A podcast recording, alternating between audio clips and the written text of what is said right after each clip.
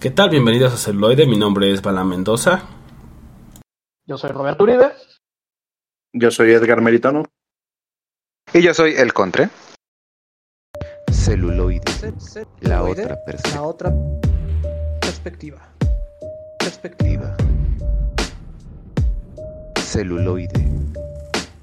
La otra perspectiva. Perspectiva. Perspectiva. Así es, ya estamos de vuelta aquí en Celuloide, la otra perspectiva, con el episodio 131 del 2022 en octubre, ¿ya? Rocktubre. Rocktubre, Octubre y en el caso de celuloide, de terror. horrortubre. o- Horrortubre. Tenemos que encontrar un buen. Sí, ya sé. Ya. Lo que se me ocurrió en 5 segundos. Sí, exactamente. Trabajamos sobre la marcha. Como el de- Con Como el, el festival Masacre en Joco. Ah, ese estaba chido. festival- Ah, sí, eso estaba, estaba bueno que lo hacía la Cineteca Nacional. Exacto. Tenemos que encontrar Ya ya no, ¿verdad? Ah. Sí, No, ya todavía- no. Bueno, no sé si todavía sigo ocurriendo. O sea, sí, pero no. O sea, ya, ya no se llama Masacre en Joco, ya nada más ponen películas o thrillers o documentales. Este. Ah. Creepy. Pero ya no.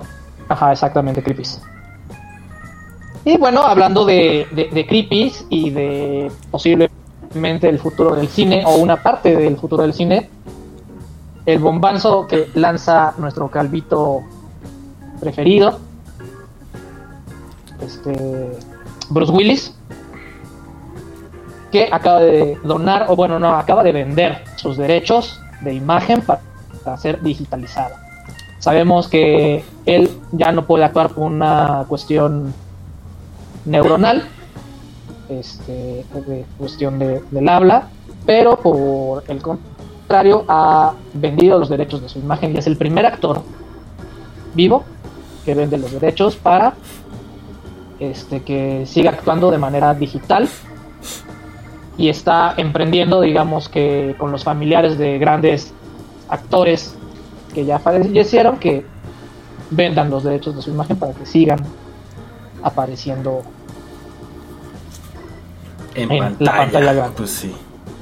El, el tema es sumamente interesante, ¿no? Porque eh, vimos, por ejemplo, a, a Carrie Fisher y a Peter Cushing en, en, este, en Rogue One, ¿no? Este, eh, bueno, Carrie Fisher se- seguía viva en ese entonces, pero obviamente Peter Cushing no. Y este y pues justamente la pregunta era esa, ¿no? O sea, ¿qui- ¿quiénes se van a llevar esos derechos? O sea, ¿quién va a ganar ese dinero de si si están usando su imagen, ¿no? Y sí causa derechos. Sí es una- un problema legal, ¿no? Ta- También Bruce Lee tuvo eh, un este en, en publicidad un, un spot para eh, no sé si lo podemos Ajá. decir o no, pero para cierta Sí, claro. reconocida marca de whisky. Este, eh, pero también lo, lo, lo- lo revivieron, eh, al igual que Audrey Hepburn para una marca de chocolates. ¿No? Esto tendrá unos 15 años y, y supuso las mismas cuestiones. ¿no? Sí, que va a dar un montón, porque además también están desarrollando un montón de tecnología. Digo, yo en mi caso, justo hablábamos un poco antes de- del programa, que mi ramo está dentro de la tecnología, eso me dedico. Eh, pues hay algo que se llama deepfakes, ¿no? Que estuvieron muy de moda también todo el año pasado y hace un año, ¿no? Justo esa tecnología, bueno, pues el lado negativo son los deepfakes, ¿no? O sea, poner a alguien diciendo cosas que no, usando un- eh, una persona eh, con un genotipo, un rostro similar al de otra persona, eh, famosa o lo que fuera, ¿no? Para justamente generar como estas noticias falsas. Bueno, ese es el lado negativo.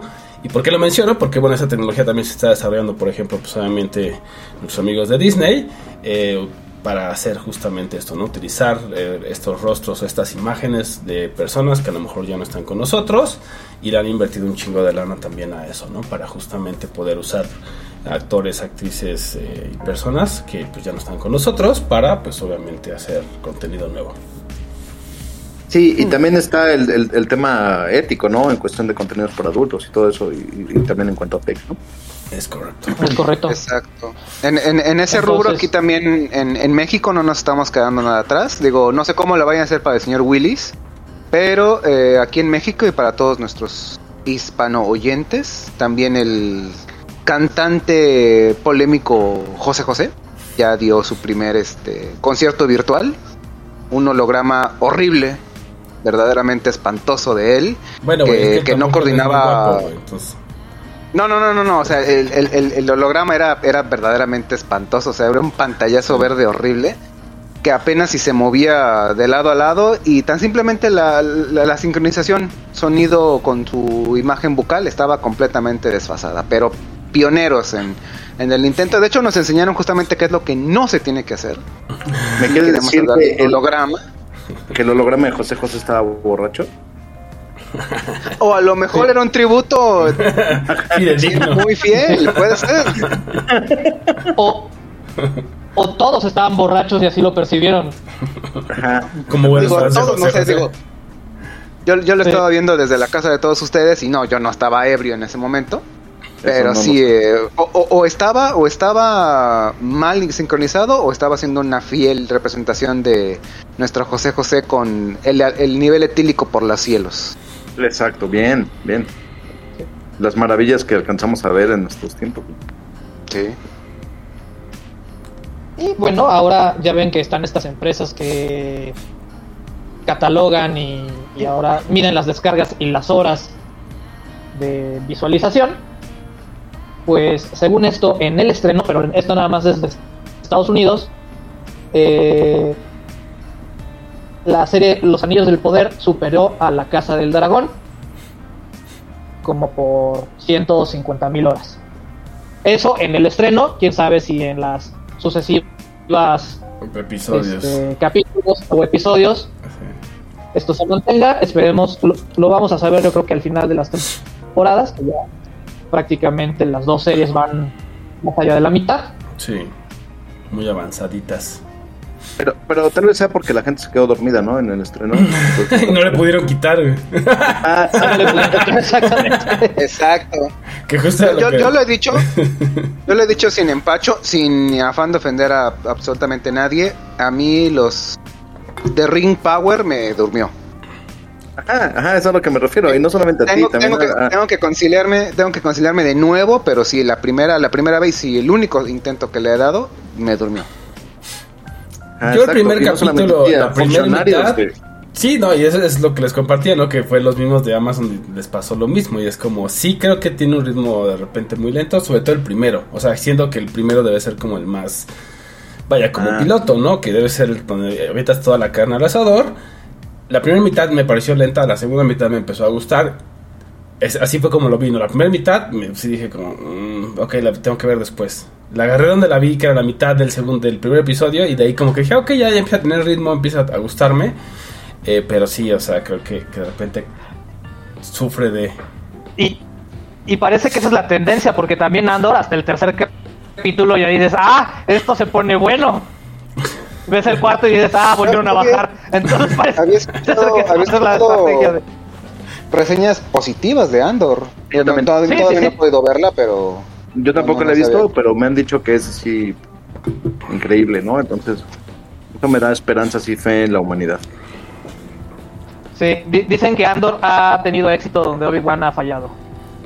Ah, Bueno, tampoco era, un- tampoco era una, una vara muy alta que, que, que superar por todo el amor que yo le tengo al general Kenobi, pero sí, es, es bastante malona la, la serie de Kenobi. Salvo por unos, un par de, ¿no? De detalles, pero sí. Si hubiera, si hubiera tenido dos capítulos menos y quizás una mejor construcción al momento de tener a Leia o quitar paja, eh, sí, sí, definitivamente hubiera estado mejor. Pero, pero realmente es, es, es casi casi una de cal por una de arena con Kenobi. voy a concordar con todo lo expresado. Y bueno, finalmente eh, tenemos la película que todo mundo soñó y que por, por fin Marvel Disney dijo la tiene. Y me refiero a Deadpool 3 con Hugh Jackman. Le Y Ryan. Reynolds.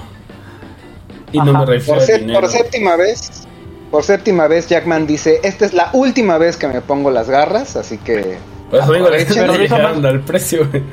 Y no es de lo- lo hizo más por su cuate, güey. Lo hizo más por su cuate porque llevan una gran amistad Hugh Jackman y Ryan Reynolds Ryan fuera Reynolds, de sí. de cámara y, y- y ya llevaban años haciendo chistes de es que tú eres Wolverine, yo soy Prá- práctica- Deadpool. prácticamente eh, todo todo el, el éxito que ha tenido Reynolds con Deadpool, o sea, desde la película 1, si ya de hecho ya amablemente nos han dado la to- to- toda la reseña en internet, desde la película 1 está diciendo es que Bar tiene que regresar, o sea, yo le yo Deadpool y Wolverine tienen que estar juntos en la pantalla grande en una película y tiene que ser Hugh Jackman. Entonces, y, y al, al fin de manera correcta, ¿no? Porque la vez que estuvieron juntos en la pantalla, este... Ah, bueno, sí, en la de Wolverine Origins. pasó, ¿no? No pasó, nunca. No pasó Todo el eso. sueño. Todos recordaremos es- eso. E- Eso no pasó y ¿qué, qué, qué tan bien está todo eso que en una de las múltiples escenas postcréditos que tiene Deadpool 2 corrige eso en 10 segundos y es Sí, sí, maravilloso. Es, Es es de las mejores escenas postcréditos que ha tenido, que tiene muchas esa película y unas muy controversiales que casi no vieron la luz. Sobre todo la del bebé Hitler, pero esa escena eh, de, de voy a arreglar X-Men este Orígenes Wolverine es brutal. Sí, sí, es brutal. brutal. Muy, buena. Sí, qué bueno que, el, que, el, que el, el mundo retoma su curso, ¿no? La, la pandemia termina, una buena película, una película de decente de Deadpool y Wolverine, ¿no? Este, todo, ¿no? Se retoma su causa. Ya, ya, ya no es obligatorio usar cubrebocas en todos lados. No, defendemos a la Tierra con, con este, con, con misiles, ¿no? O sea, Exacto. ¿no? O sea, de, de nuevo vamos a tener fe en la humanidad y, y todo. Exacto. Rusia de aquí- nuevo es, es- son los malos, ¿no? Aquí no apoyamos ni a Ucrania ni a la Unión Soviética, aquí somos eh, apartidistas. Ah, sí, sí, me queda claro, ¿no? Nomás, aunque regrese el muro de Berlín y ya digo. Ahora va a ser el, el muro de Ucrania. El muro de Kiev. Como, como que necesitamos otra vez, otra vez dos Alemanias. Ah, y a Ronald Reagan, güey, hay que regresarlo también con inteligencia artificial. güey. Ya, ya, Con, ya, con- ya- con con los- inteligencia. Con deepfakes, sí, claro. con deepfake. eh, hologramas, estamos de, necesitamos traer de vuelta de nuevo a, a, a Stalin o a Gorbachev. Gorbachev, ¿Como los con- Simpson? con Gorbachev, Ajá, exacto, exacto. Y Bien. bueno, eh, si ustedes no tienen más noticias de las que quieran enterar a nuestro público en Argentina, España, México, Estados Unidos y Alemania, precisamente, que es donde nos llegan a escuchar y a descargar en español, es correcto. Les mandamos un gran saludo. Y como es todo celuloide el primero de mes, se lo dedicamos a las series y esta vez son series de terror. Por supuesto, porque es el, el mes, ¿no? Ajá. Aunque nuestro Es caso es mes. estos dos meses. Ajá, es estos En dos México. meses. En México, porque agarramos lo último de octubre y lo primero de, De noviembre. de noviembre. Está bien padre, ¿no? Eh, ¿cómo no? Sí. Por supuesto. Y ya luego es Navidad y se acabó el año, señores. Se acabó el año. Exacto. A- Amerita ver el extraño mundo de Jack y Coco todos los días. Sí. Exacto. En eh, permanencia involuntaria. Y pues bueno, yo voy a empezar con esta nueva temporada que se llama de The Hunting o la maldición de Die Marrow. Y oh, Dios mío, está en la plataforma de Netflix este gigante que cada día se desmorona perdiendo suscriptores. Y Ca- cae más épicamente. exactamente Oye, cada oye, día por- está- pero- pero- perdón, perdón. Y va, a tener, y va a tener todavía menos suscriptores porque Netflix va a ser el titán que nos traiga la bioserie de Laura Bozo. ¿Qué? Así No, como lo no. El titán No. que nos traerá la serie. ¿Es en de serio, güey? No, es como de April Era- Fool. no, no, no. No es, no, es, no, es, no es clickbait, lo escucharon aquí en celuloide, la otra perspectiva. De contra. Netflix será el titán, el coloso que nos va a traer la vida y obra de Laura Bozo, la mujer del pueblo. Sí. Así de miedo. ¿De qué ¿Cómo pueblo? empezamos? Quién sabe, pero. qué fuerte. Eso sí da miedo, Qué cabrón. fuerte. Eso sí es como de O sea, octubre. mientras mientras que Netflix Estados Unidos hace a, a Detmer, digo a, a- Dahmer. Latinoamérica hace pozo. Ajá. Sí, No, el payaso. Ajá. Verde. Las pequeñas diferencias. Pero bueno, si esperaban una historia como la, la primera, que era la de, de Hill House, que salió hace dos años, que para mí es una historia redondita y, muy buena, o sea, realmente te van llevando este, la atención y, te van dando datos este, que te enganchan y te, entretienen y dices quiero saber más aquí se les cayó, a pesar de que es prácticamente el mismo crew, el mismo director, o bueno, los mismos directores. Híjole, se les cae horriblemente y pasa a ser una serie de flojera. O sea, hasta el capítulo 6 pasa algo interesante. Y ya te empiezan a como deshilachar todo, todo el ploto, todo lo que está pasando alrededor de la casa pero los primeros seis episodios es melodrama y sustito barato. Así de que Puro. volteo y ay. Ajá, ajá, exactamente. Un, un screamer. Ajá. Pero lo que pasa es que intenta hacer un screamer, pero no llega a ser un screamer. Y lo que te estuvieron manejando durante seis episodios, oye, este es el, el momento spooky, lo descartan, o sea, lo, lo, desechan como cualquier cosa y la historia va para otro lado. Entonces prácticamente de- desperdicias seis horas de tu vida en ver paja. No, pues sí está cabrón. Así de, ¿qué? ¿Qué acabo de ver? personajes unidimensionales. Este, creo que, que los mejores actores ahí son los son los dos niños, o sea, son los que más ganas le echan a, sus personajes que justamente son dos niños que llegan a ser semiposeídos porque los engañan. Este, dos fantasmas que, que murieron ahí en la casa que son incidentales porque realmente hay un, un gran fantasma que no deja que ninguno se, se vaya, pero aparte también mantienen estos como elipsis psíquicas donde uno de los personajes está muerto pero no sabe que está muerto. Es muy parecido a la fórmula que tenían en la, en la versión anterior De The Hill House. pero aquí como ajá la de Hill House pero aquí como ya sabemos la fórmula Sí, ya no es novedoso, ya es como, no. eh, ya lo esperas Ya y no- como que exactamente. no cuadra del todo. Y también si no lo ejecutaron tan bien, pues dices, "Eh". Sí. no y la, la historia se divide entre Estados Unidos e Inglaterra justamente llegan a una mansión que ha pasado de, de generaciones en generaciones por una familia hasta que la pierde y después la compra un grupo millonario y entonces te meten la novela de amoríos frustrados que se terminan transformando en, en fantasmas frustrados en desamor y venganza. en desamor y, y- y al, y al final intentan hacer una cuestión de conciliación que se ve más forzada Más forzada Ahora, que eh, más... Metal Lords. Todos son bien buen Más- pedo. más, Por- más por- forzada por- que, que la inclusión de Disney así Por, Más por- por mi parte, esto, eh, esto nada, na- nada más es este, por mi, por, por una percepción mía. A mí me gusta mucho ver este tipo de, to- todo tipo de, de películas, series en su audio original, con subtítulos. Y no sé si entorpece más, la, más, más o no la trama, pero el acento inglés es una píldora para dormir.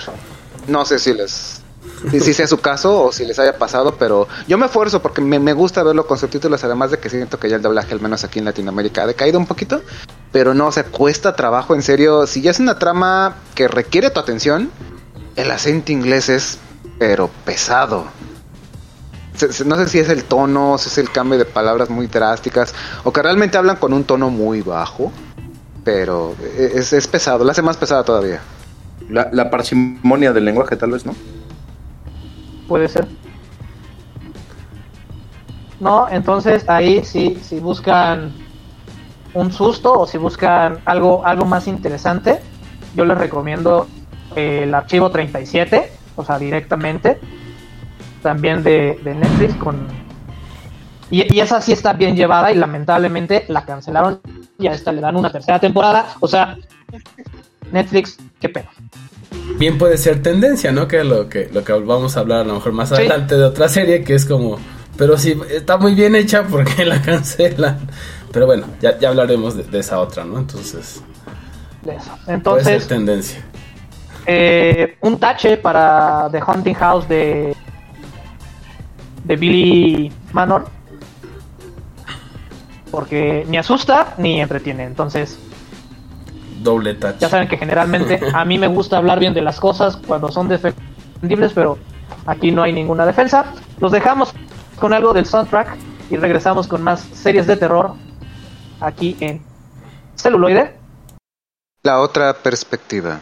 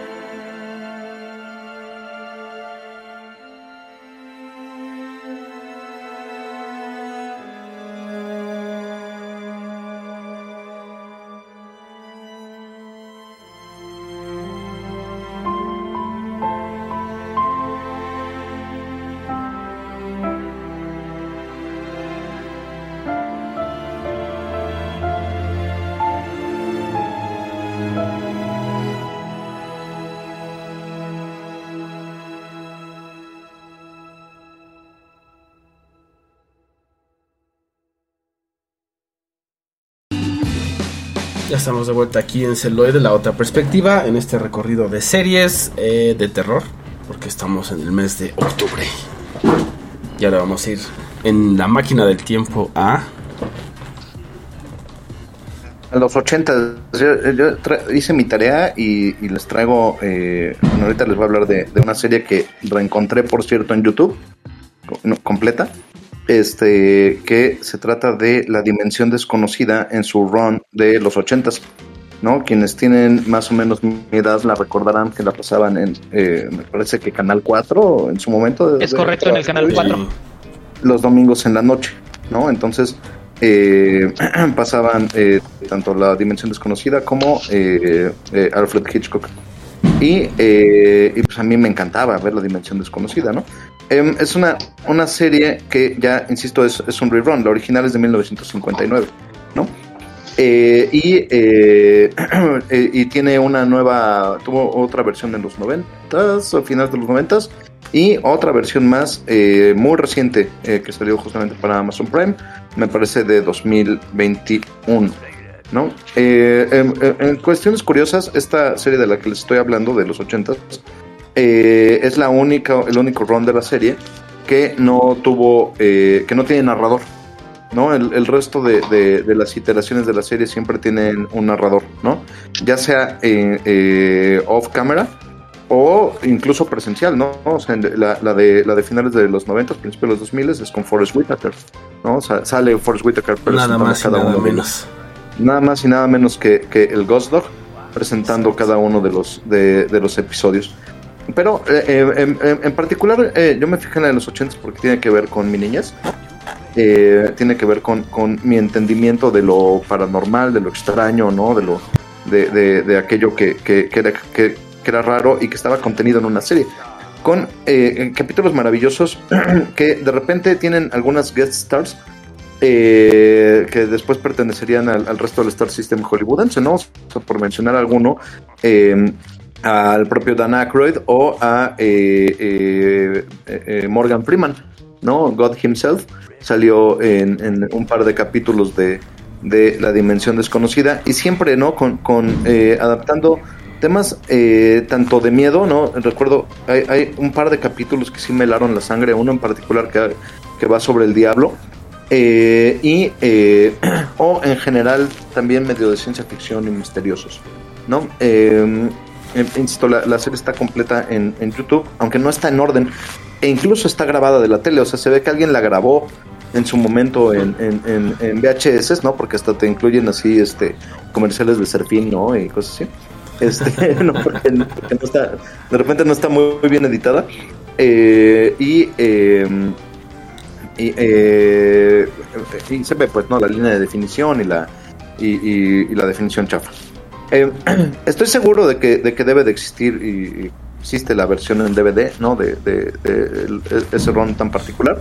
Pero creo que también lo rescatable, insisto, de la versión que encontré en YouTube, es que eh, tiene el doblaje original, ¿no? El doblaje, obviamente, ¿no? Porque está grabada de- del canal 4, ¿no?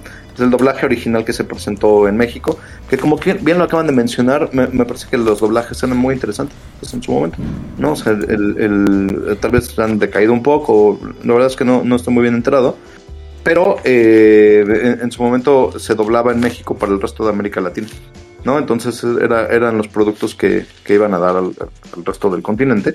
Y, eh, y, eh, mu- muy, muy interesante. Eh, parte de, su, de, de algunas adaptaciones es, por ejemplo, una, un cuento corto que ganó un premio Hugo, eh, que se llama La Estrella, eh, y que yo recuerdo haber leído en su momento en, en una compilación de los premios Hugo, que son premios de ciencia ficción, y, y, lo vi en, en- en la Dimensión Desconocida, ¿no? En este, en este round de la Dimensión Desconocida dije, ay, órale, qué padre. El capítulo se llama, insisto, La Estrella, ¿no? Eh, se lo recomiendo mucho, no véalo. Y eh, insisto, eh, puede no todos los capítulos ser de terror, eh, aunque hay un, un par que sí, eh, eh, pero también van sobre ciencia ficción o misterio en todo caso, ¿no? Y pues creo que sería como todo en mi parte por el momento. Creo que también es el tema de, de dimensión desconocida, tanto en la de los 50, 60 y esta de los 80, que son las que más recuerdo, las demás la verdad no recuerdo haberlas visto.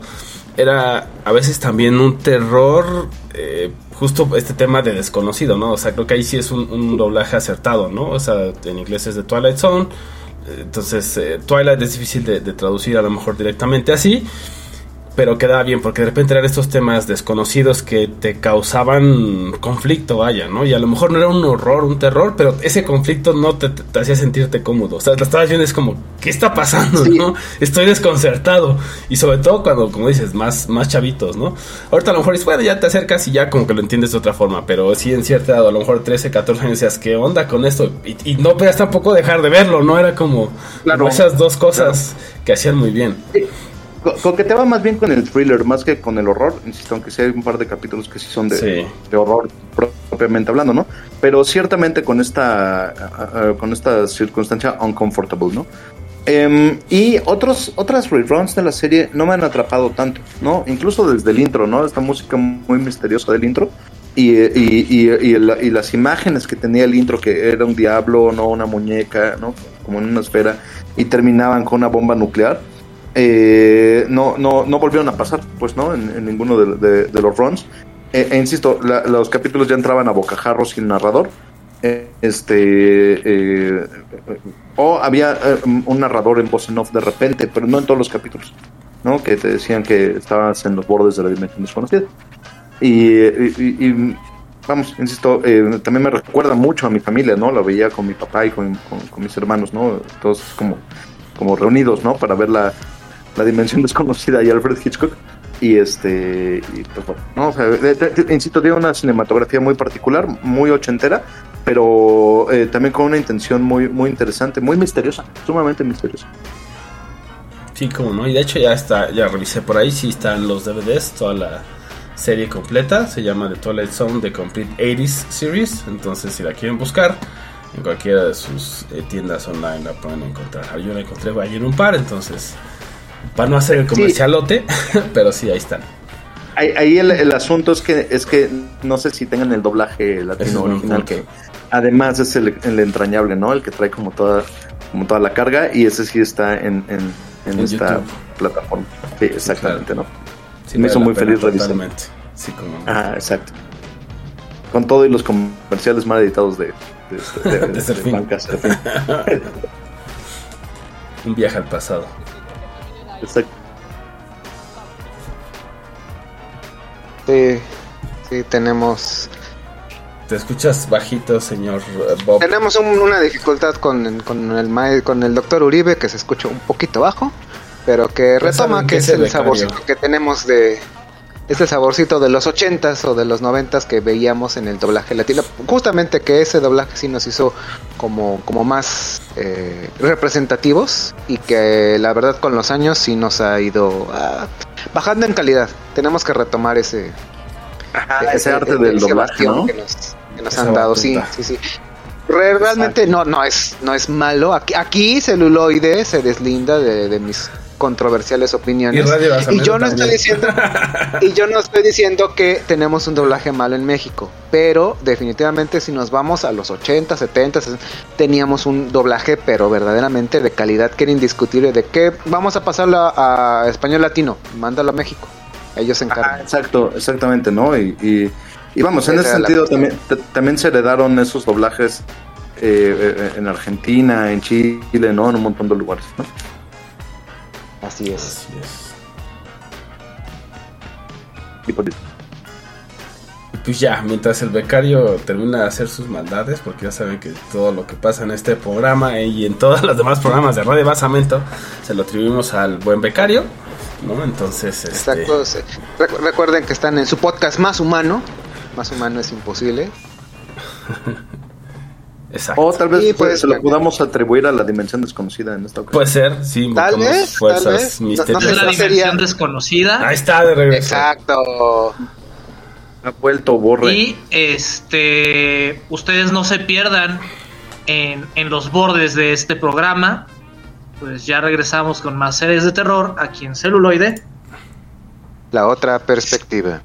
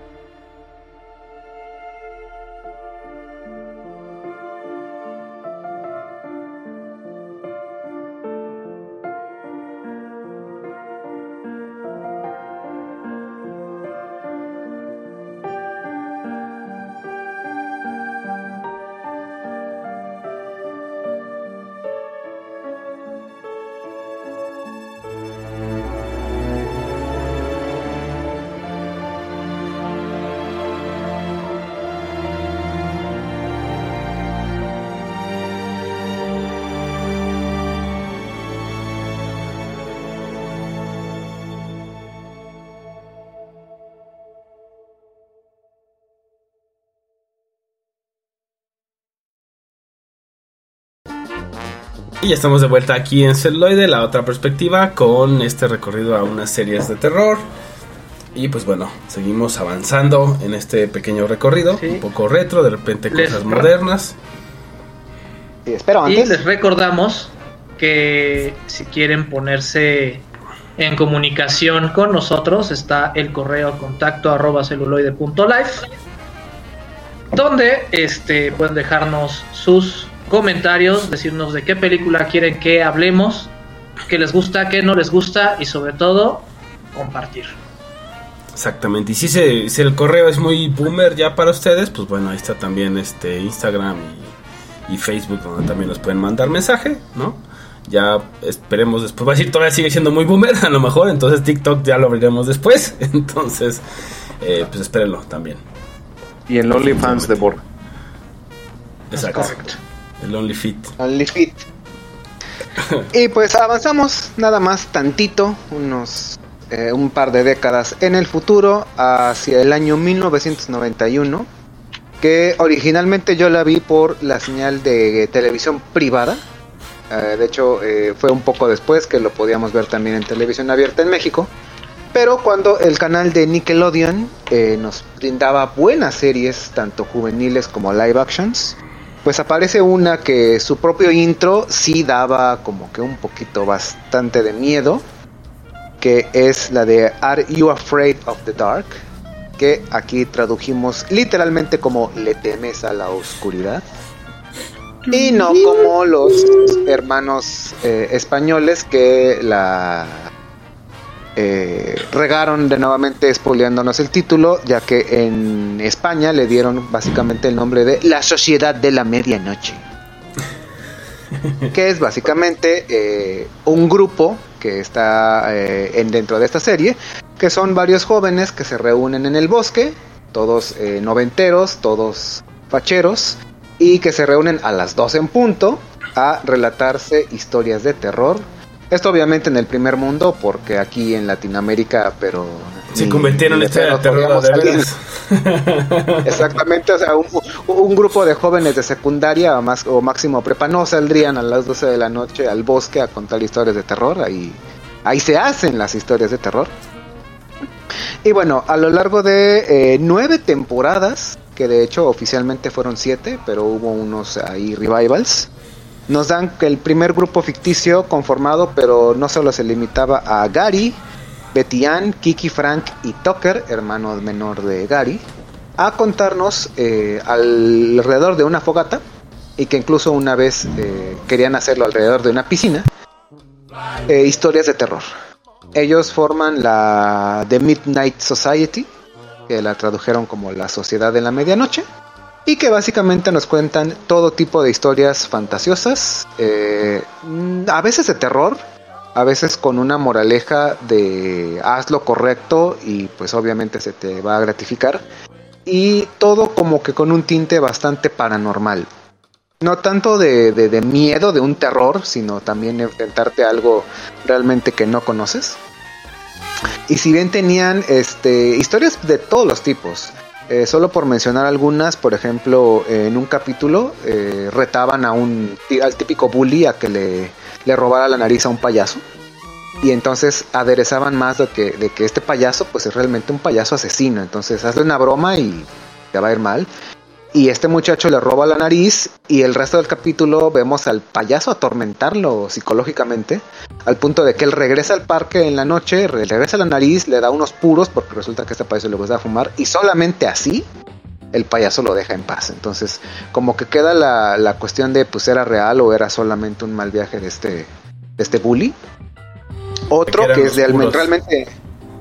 realme- O tal vez otro que realmente es muy bueno es la historia del piso 13 que es este la historia de un edificio de con varios pisos, pero que el número 3 estaba prohibido para todos los inquilinos. Y resulta que unos hermanitos descubren que ahí un día aparece así mágicamente un parque, un como parque de diversión. Una fábrica de juguetes. Exacto. Y todo esto era para atraer a, a uno de ellos dos, que aparentemente se lo quieren llevar, se lo quieren llevar unos aliens. Pero el giro de tuerca es que al final la chica que, que se querían llevar era realmente una alienígena que habían dejado ahí por error. Entonces la estaban rescatando. Y se les acabó el tiempo porque no tenían la atmósfera suficiente para, para, para, para quedarse todavía más. Entonces le dicen, ¿sabes qué? Pues regresamos en 10 años por ti. Y pues esto a, ojos del hermano que sí es que sí y ve que su hermanita realmente sí es un alien, ahí te dejaba también una, un mal sabor de boca. Y de esas tenemos bastantes este, historias, todas enfocadas como en ma- mandarte un mensaje o de nuevo con un final un poco agridulce. Había otro de vampiros, donde unos, unos niños estaban obsesionados de que sus vecinos eran vampiros y resulta que no. Y todo con todo lo clásico, ¿no? El vampiro no puede entrar este, si no es invitado o lo repeles con ajo y bla bla bla. Y pues al final resulta que todo era como un mal viaje de los, de los niños para dar de nuevo el giro de tuerca con que en realidad los papás, era un matrimonio con un hijo, los papás no eran los vampiros, sino que eran el hijo. Entonces ellos ya estaban nada más fraguando todo para ganar la confianza de todo el vecindario y que ahora el niñito los visitara ah, para que jugara y pues ya se alimentara de, de todos los mortales, ¿no? Y como esas tenemos muchas historias. Luego tenemos un segundo grupo donde ahora Tucker es el, el líder de la Midnight Society y lleva varios de sus amigos que también se destacan Queen, Evangeline, Andy y Megan. Aquí ya como que bajó un poquito la calidad, pero finalmente en su último tiraje nos entregan una historia de tres partes donde el giro como de tuerca es que ya pasamos como un poquito de la ficción a la realidad porque Gary resulta que él no se inventó eh, la historia de la Midnight Society sino que en realidad su abuelo fue el creador original y muchas de las historias que el abuelo le contaba inspiraban a Gary para hacer sus propias historias y a lo largo de tres episodios pues tenemos que hacer un, un como entre viaje entre pasado y presente para resolver un misterio. Este ya no lo pude encontrar yo completo. Pero muy interesante y que también nos dieron personajes dentro de ca- prácticamente cada historia era autoconclusiva y con, con personajes distintos. Pero había dos que se destacaban del resto. El primero es Sardo, que muchos recordarán por su, por su gag de no soy señor ni es sardo, es sardo con acento en la O que era un este dueño de una tienda de artículos mágicos que básicamente eran como charlatanería según él, pero que él vendía como cosas reales, él pensaba que eran ficticias y en realidad sí vendía cosas eh, mágicas reales. Y el otro personaje es el Dr. Vink, que también tenía un gag con su, con su nombre, porque todos le preguntaban Dr. Fink, y él hacía hincapié que era con B, con B chica. Y él sí tenía ya la, la facha de un viejo, de un viejo brujo, todo imponente y corpulento, pero que él sí sabía, él sí sabía de magia, y que muchas veces servía como de antagonista o como soporte para la historia.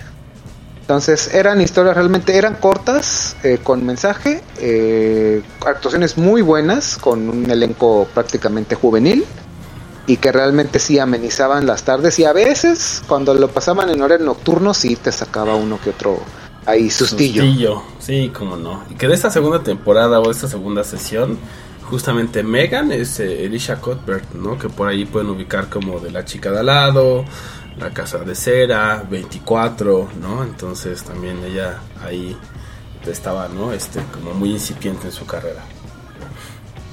Así es. Y pues bueno, ahora los dejamos con algo de Le temes a la oscuridad. Y regresamos con más series de terror aquí en celuloide. La otra perspectiva.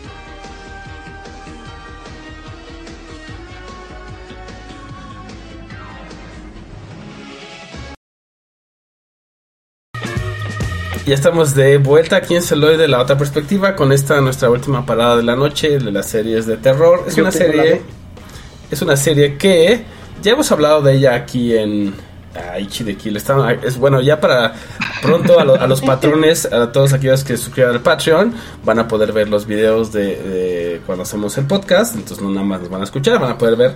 Pero el señor Meritano y el señor Uribe estaban mostrando sus eh, playeras. Por un lado estaba Ichi de Mostrando, Killer. mostrando, mostrando sus cuerpos. También. Exactamente. Y del otro lado la foto de este The Shining, ¿no? The Shining. Si, si- si no me falla mi- ¿No? Entonces ahí es- están muy, muy ad hoc de, de este de este programa.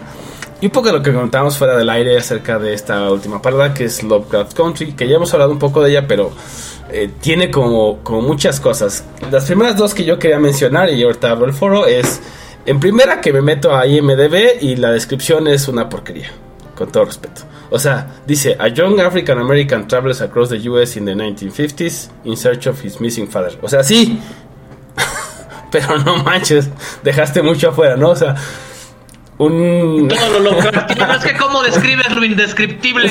sí, a huevo, no lo, lo dejo fuera de la descripción y ya chingue. No, pero es como, o sea, pero aún así es como te pasas, o sea, no sé, es, es, es demasiado poco, ¿no? Demasiado escueto para mi gusto, o sea, esa descripción. Demasiado real nada más. O sea, es como sí, sí es lo que está haciendo, pero hay un montón más, ¿no? Pero bueno. O sea, de- describió la side quest en vez del, del plot principal. exacto, exacto. Y la segunda, que hay algo que en la serie se menciona mucho, ¿no? Que, que el personaje principal, o bueno, uno de los personajes principales, que es Atticus, que es justamente esta persona que va a buscar a su padre, en varias ocasiones varias personas le dicen eres demasiado inteligente para tu propio bien, ¿no? Usualmente en un contexto negativo. Yo que la estaba volviendo a ver después de, de algún tiempo que, que la vi cuando salió en 2020, estaba pensando que a la serie le pasa lo mismo, ¿no? Fue demasiado buena para su propio bien y creo que por eso la, la cancelaron, ¿no? Es, es algo que, que nunca entendí muy bien, por ahí busqué como cuáles habían sido las eh, razones. Las razones, porque yo, yo no encontré ninguna razón. O sea, la, la serie te va metiendo tan bonito en el mundo Lovecraftiano. O sea, sí empieza como un road trip común y corriente, pero capítulo a capítulo la cosa se va volviendo más extraña, más extraña, más extraña. Y ya nos mete a, al final, ya nos mete a, dimensiones paralelas, nos mete algo de, de este, ¿cómo se llama? Steampunk. Claro, y de los primigenios, o sea, creo que hace muy bien muchas cosas, o sea, si, eres fan de Lovecraft, obviamente habría que, que distinguir, porque sabemos que, bueno, al final el autor es, eh, pues digamos, no víctima, pero pues es alguien que creció en otra época y que tenía ciertos sesgos, Ah, que les podemos decir así, y que aún así su contribución sigue siendo bastante buena y es muy bien usada justo por eso, ¿no? Porque toman a, a- a- a un grupo de, de negros, vaya, de africanos americanos, ¿no? De afrodescendientes, como protagonistas de, de algo que creó alguien que, pues, no, creció en otro contexto. Entonces, creo que eso también lo hace bastante genial. Y no lo hacen justamente como hemos estado hablando, ¿no? Como esta inclusión forzada, sino lo hacen tan bien que los personajes están también hechos, que tienen su propio arco y que lo vamos viendo cada uno, o sea, la, la- la tía, el sobrino, la sobrina, el tío, todos tienen ahí un arco, no es nada más los voy a meter y porque son, eh, quiero ser inclusivo, no, es- o sea, toda esa parte creo que queda súper bien.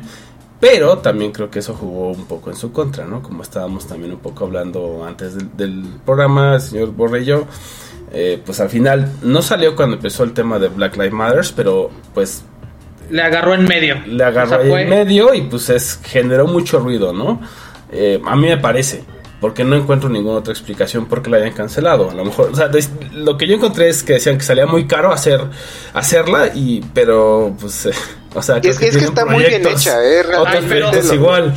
Los o props, más los caros. props, el CGI está bien hecho. Sí, claro, claro. Y, y, y en, ese, en ese punto, a mí lo que me gustó, y un, acierto, un acierto que siento que tiene a su favor, eh, se tiende en esta época como a mirar hacia otro lado o expresar toda la cuestión racial de, de- con, con- cierto filtro.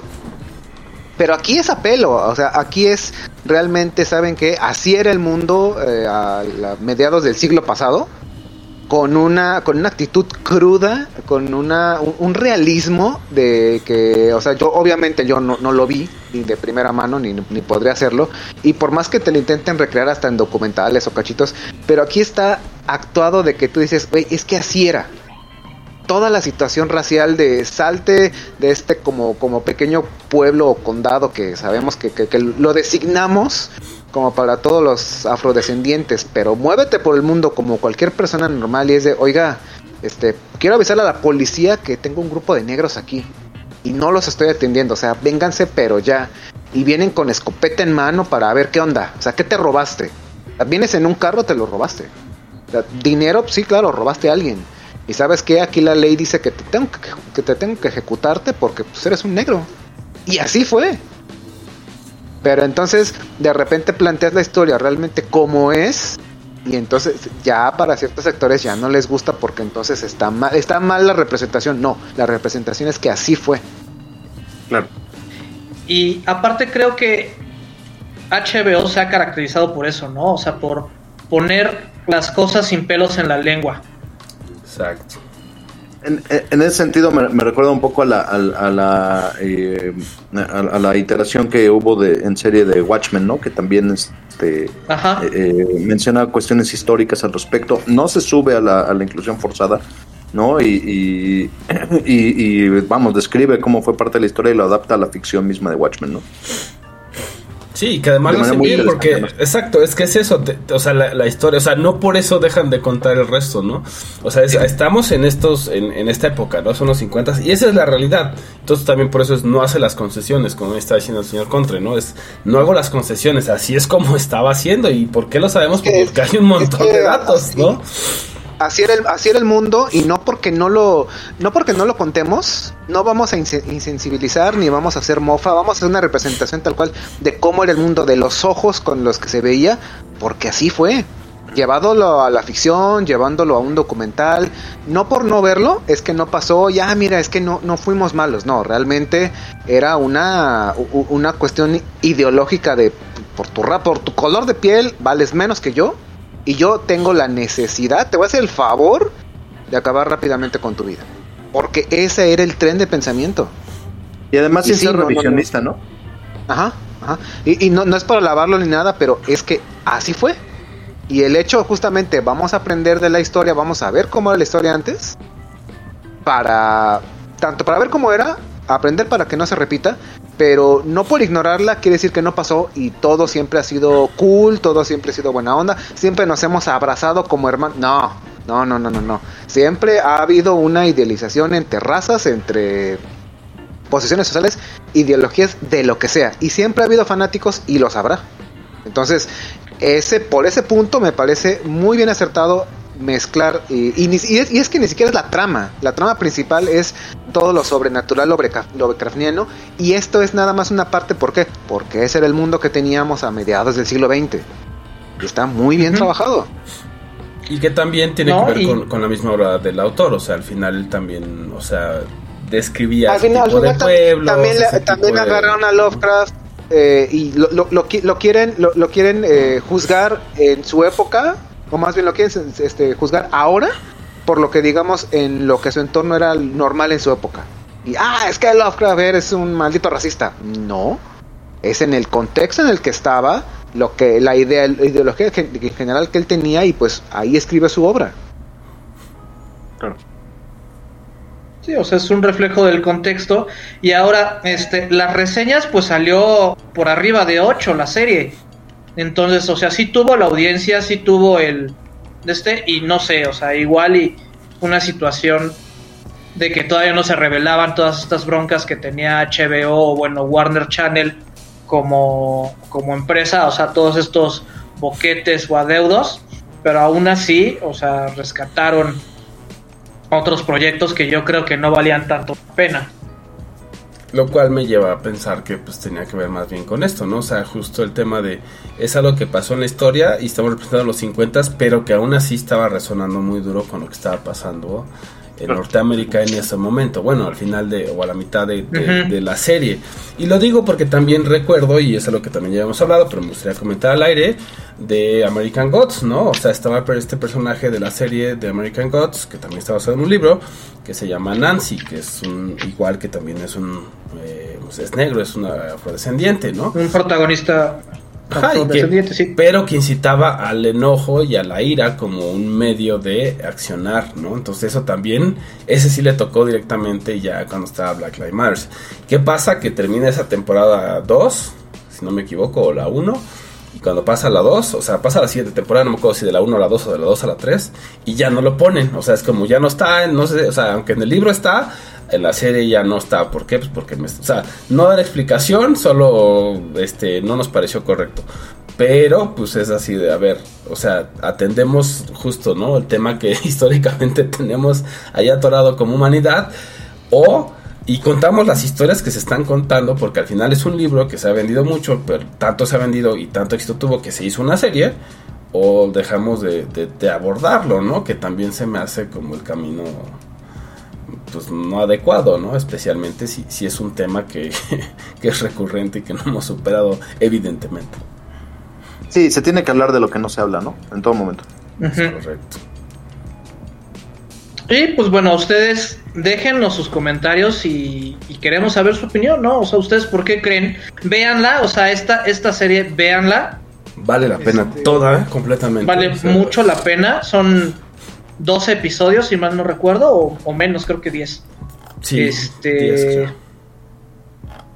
O menos Véanlos. como- Ajá, menos como 15. Di- di- disfrútenlo o, o no, o sea, o digan, no, la verdad es que en, en, en celuloide no saben criticar series, No me pero gustó. pues, déjenos pero- en, las, en, las- en- en nuestras redes sociales. Y pues bueno, los dejamos con algo de Lovecraft Country y regresamos con las recomendaciones.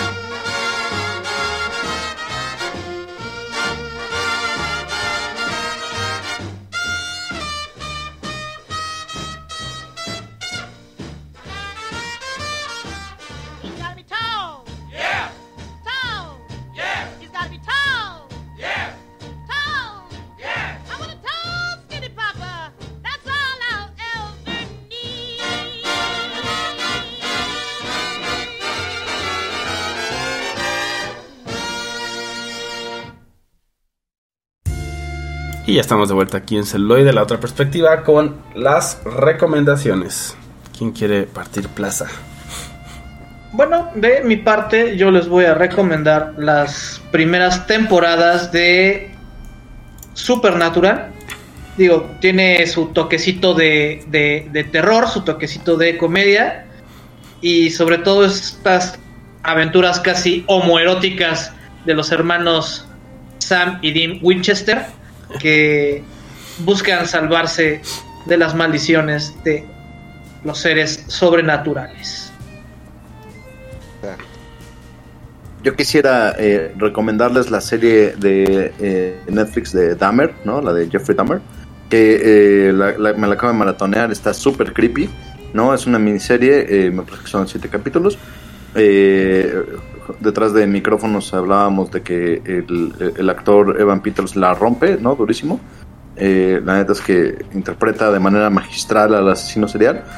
Y, eh, la verdad es que sí, o sea, sí, tiene muy buena cinematografía, es de un ambiente muy opresivo y eh, sobre todo saber y entender que eso sí ocurre. Se los recomiendo mucho. Así es. eh, por mi parte, yo eh, les voy a recomendar una serie cortita, dos temporadas, de cuando Star Plus todavía tenía un poquito más de independencia y era la Fox. Y esta es Scream Queens del año 2015 con una de mis Emmas favoritas. Ya que hablamos un poquito de Evan Peters, hablamos también de en esta serie protagonizada por Emma Roberts. eh, y entre otras actrices también sale Jamie Lee Curtis, eh, Ariana Grande y una de mis eh, mujeres predilectas en la adolescencia, Carisma Carpenter, sale en la segunda temporada, haciendo justamente de mamá de Ariana Grande, de su personaje. Eh, mucho humor negro, un, chis- un misterio por resolver en una fraternidad de estas acá, todas, todas gringas, donde solamente importa la apariencia. Y que vaya, vale la pena. Si les gusta ver eh, algo medio misterioso y sobre todo con un humor muy negro de ese que ya no se puede hacer, esta serie es para ustedes. Y yo por mi parte les recomiendo Ratchet, que es esta serie de televisión, que es un thriller psicológico, que además es una precuela de esa gran película de Atrapado sin salida, ¿no? One Flew Over the Cuckoo's Nest. Entonces, si les gustó, esa es la precuela de Wow. este y creo que está bastante bien ejecutada, entonces totalmente recomendable. Bueno, pues yo fui la versión e- espectral de Roberto Uribe. Yo fui la versión psicótica de Bala Mendoza. Yo fui la Eh, versión asesino serial de Edgar Meritano. Muy bien, y yo fui la versión del el presidente de la Sociedad de la Onda Cálida, el Contra. Gracias y hasta la próxima. Chao. Bye.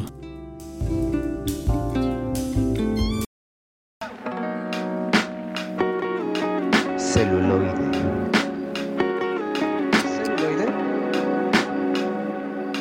La otra perspe- perspectiva. Say hello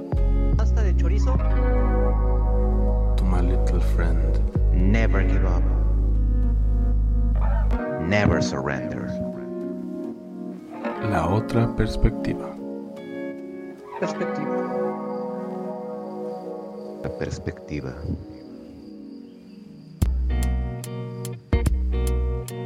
Vamos con la maciza.